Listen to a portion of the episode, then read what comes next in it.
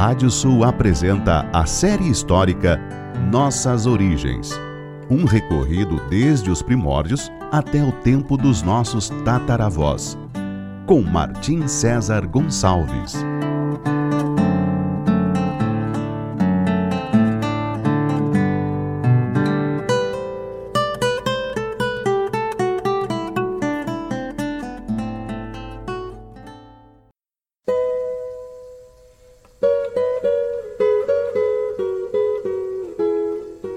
Série histórica Nossas Origens. Da savana africana até a pampa ameríndia.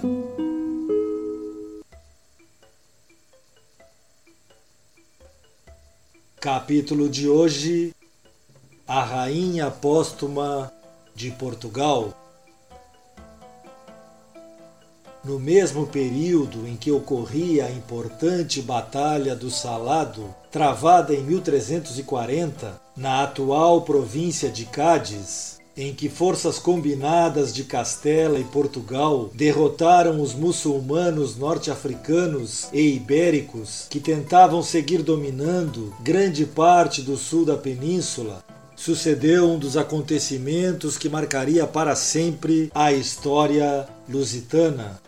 Um drama que mistura romance, lenda e tragédia e que resistiria até os tempos atuais como um dos mais impactantes relatos dos tempos medievais.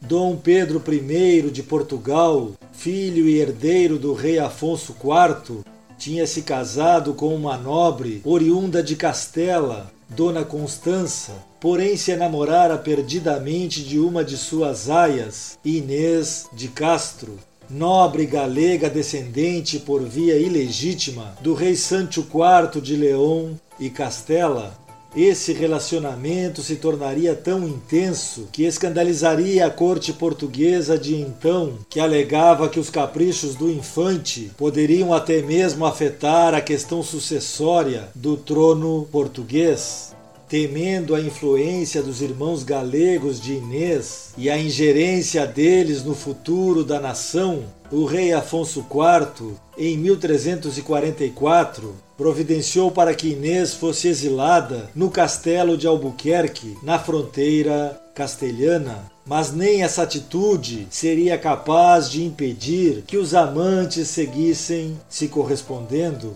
No ano seguinte, Dona Constança faleceu ao dar à luz ao infante Fernando, quem seria o legítimo herdeiro da coroa portuguesa. Dom Pedro, então, contra a vontade de seu pai, mandou Inês de Castro regressar do exílio, começando assim uma séria desavença entre o rei e seu filho. Inês e Pedro teriam quatro filhos, considerados ilegítimos pelas leis da nobreza portuguesa. Destes, o primogênito morreria, sobrevivendo uma menina e dois meninos. Os nobres portugueses começaram então uma campanha contra a possibilidade de que um dos infantes dessa descendência pudesse vir a ser rei de Portugal futuramente. Temiam a influência dos irmãos galegos de Inês, além de temerem pela saúde frágil do infante Fernando, filho de Dom Pedro com a falecida Constança. Começaram assim a difundir boatos em que se dizia que os Castro tramavam o assassinato do infante Fernando para que o trono passasse ao primogênito de Inês e Pedro. Outra história que corria era que o casal havia se casado secretamente e que seria por esse motivo que Dom Pedro não se interessava em uma nova boda com outra nobre. Tendo um só filho legítimo e de saúde precária, o risco de que Portugal viesse a ser encampado futuramente por Castela aumentava consideravelmente. Nesse clima de conspiração e histeria é que o rei Afonso IV resolveu tomar uma atitude drástica e terrível. Aproveitando uma ausência de Pedro, o rei foi a Coimbra junto com seus vassalos Pero Coelho, Álvaro Gonçalves e Diogo Lopes Pacheco, entre outros, e condenou Inês de Castro à morte, conforme decidido por esse conselho de nobres, alegando como razão a garantia do futuro do reino e a preservação da vida de seu neto e herdeiro, Fernando. A 7 de janeiro de 1355, Inês de Castro, a nobre galega, mãe de três filhos do infante Pedro, foi executada em um dos atos mais trágicos da história de Portugal. Dom Pedro se revoltou contra o pai, provocando uma guerra civil que duraria meses e que somente seria aplacada com um acordo de paz decorrente da intervenção de sua mãe, a rainha Dona Beatriz. Essa espécie de armistício acabou quando o rei Afonso IV faleceu e seu filho assumiu o trono como Dom Pedro I em 1367, tornando-se o oitavo rei de Portugal. Cerca de três anos depois, ele faria a famosa declaração de Castanhede, afirmando que tinha se casado em segredo com Inês de Castro em 1354, na cidade de Bragança, e que, portanto, ela havia se tornado a rainha lusitana. Dessa forma, os filhos dessa relação seriam legítimos. Em seguida, ordenou a perseguição dos assassinos de Inês, refugiados em Castela.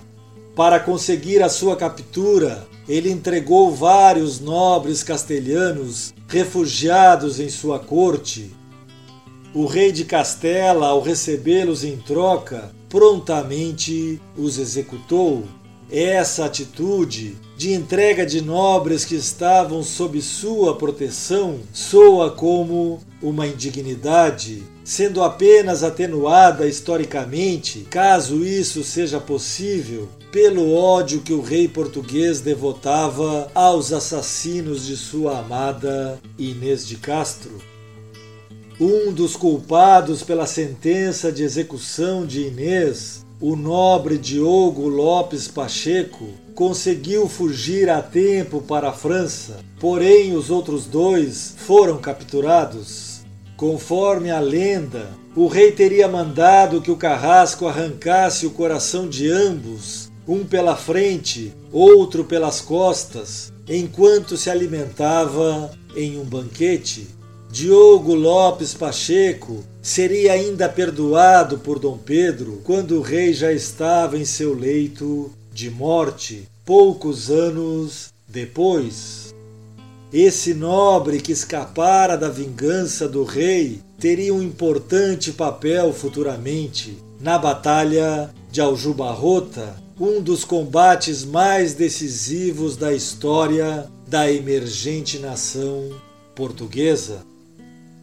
Dom Pedro então mandaria construir dois túmulos imponentes no interior do mosteiro de Alcobaça. Passados mais de cinco anos de sua execução, o rei faria com que desenterrassem o corpo de sua amada, levando-o em procissão desde Coimbra até Alcobaça, com o povo iluminando com archotes e velas as 17 léguas até o mosteiro, onde seria sepultada com todas as pompas correspondentes a uma rainha. Uma estátua de Inês teria então sido coroada, recebendo os rituais de celebração. Uma frase inesquecível surgiria desse momento singular e que serve até hoje para comentar sobre algo que já não tem mais solução. Agora é tarde, Inês é morta. Outra lenda, surgida do imaginário popular, mas que também emerge das páginas imortais de Os Lusíadas de Luís Vaz de Camões, poeta nacional de Portugal, onde esse romance imortal é exaltado, daria origem a uma variante, citando uma macabra cerimônia de coroação em que Dom Pedro teria obrigado a nobreza a beijar a mão de sua rainha morta. Desde então, em diversas obras artísticas e literárias, esse é um dos episódios mais contados e representados da história da nação portuguesa.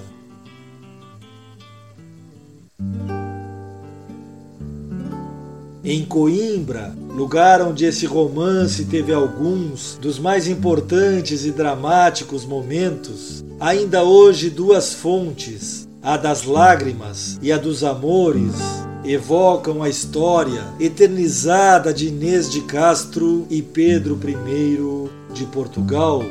Em seu canto terceiro de Os Lusíadas, Luís Vaz de Camões escreveu as filhas do rio Mondego, a morte escura, longo tempo chorando, rememoraram, e por memória eterna em fonte pura, as lágrimas choradas transformaram. O nome lhe puseram, que ainda dura, dos amores de Inês que ali passaram. Vede que fresca fonte rega as flores, que lágrimas são a água e o nome Amores. No próximo capítulo falaremos sobre Aljubarrota, a batalha que refundou um país. Até lá!